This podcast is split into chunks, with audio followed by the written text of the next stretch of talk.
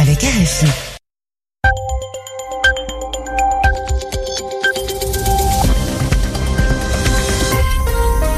Radio France Internationale, il est 20h en temps universel, 22h à Paris.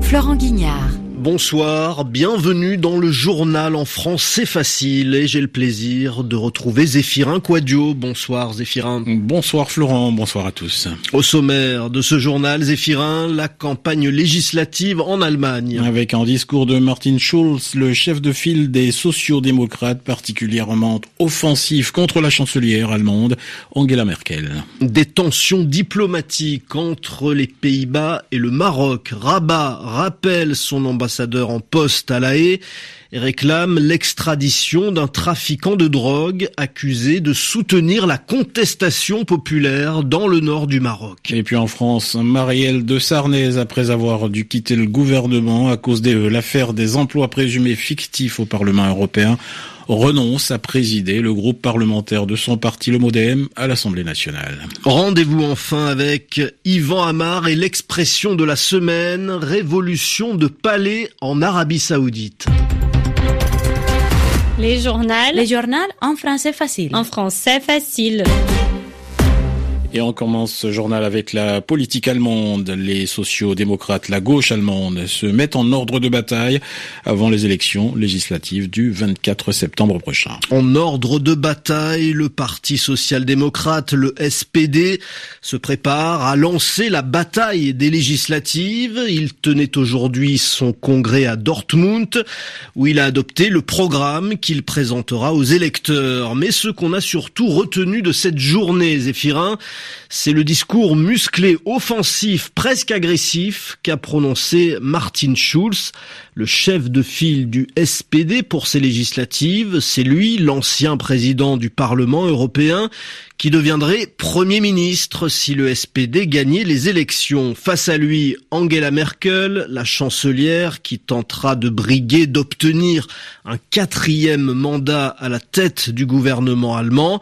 Angela Merkel et son parti, le parti conservateur, la CDU, sont toujours largement en tête des sondages, ce qui peut expliquer le changement de ton adopté par Martin Schulz.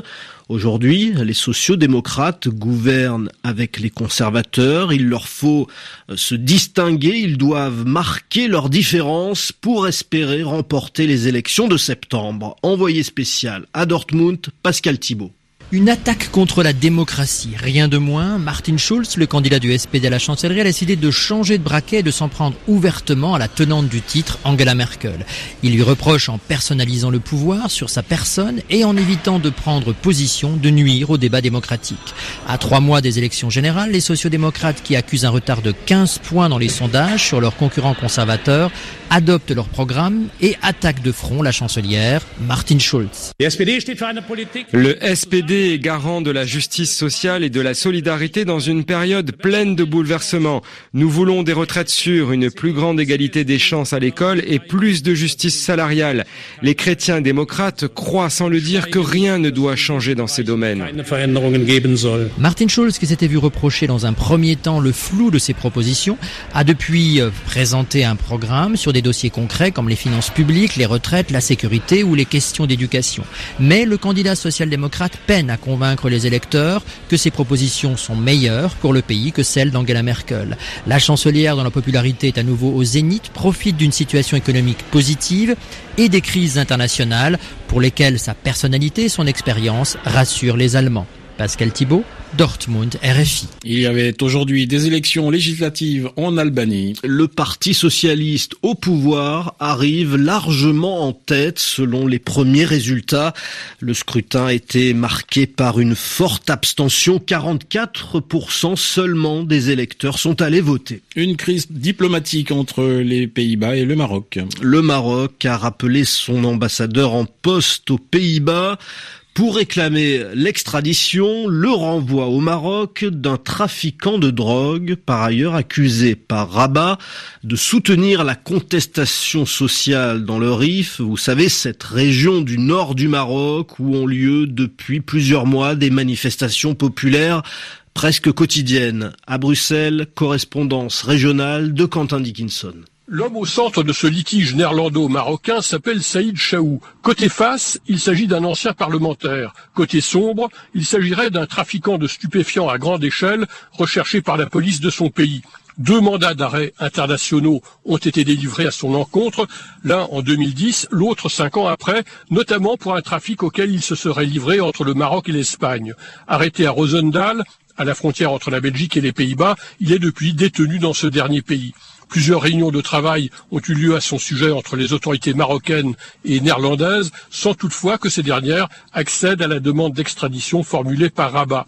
C'est qu'entre-temps, l'affaire s'est compliquée par les prises de position publiques de l'intéressé qui apporte son soutien, qualifié par lui de politique, aux partisans de l'indépendance de la région marocaine du Rif, agité en ce moment par des mouvements de protestation.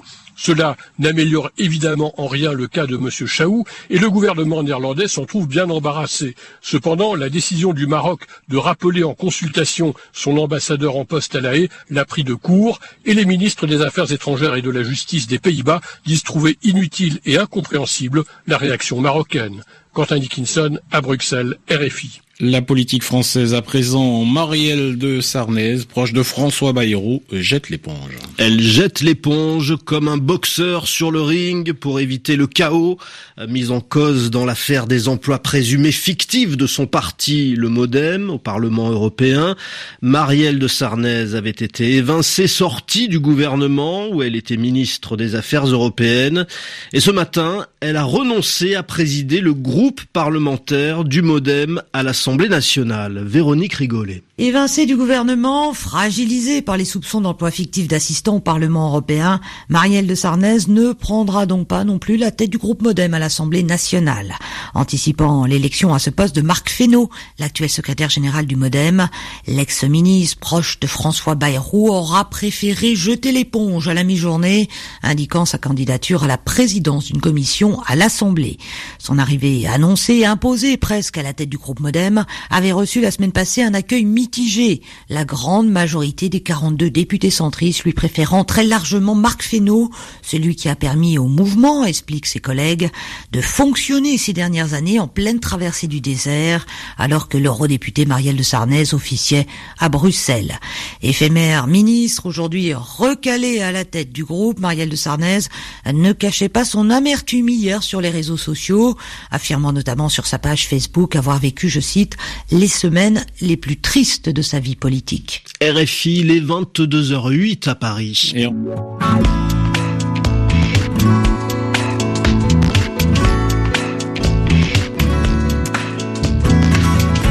Et on retrouve à présent, comme tous les dimanches, l'expression de la semaine. Yvan Amar revient avec nous sur la révolution de palais qui a eu lieu cette semaine en Arabie Saoudite. Le paysage politique semble changer en Arabie saoudite. L'un des fils du roi, Mohamed Ben Salman, ministre de la Défense, vient d'être choisi pour succéder à son père lorsque la place sera à prendre. Et Mohamed Ben Naïef, l'héritier présomptif, c'est-à-dire celui qui passait pour le prochain roi, vient d'être évincé, c'est-à-dire écarté.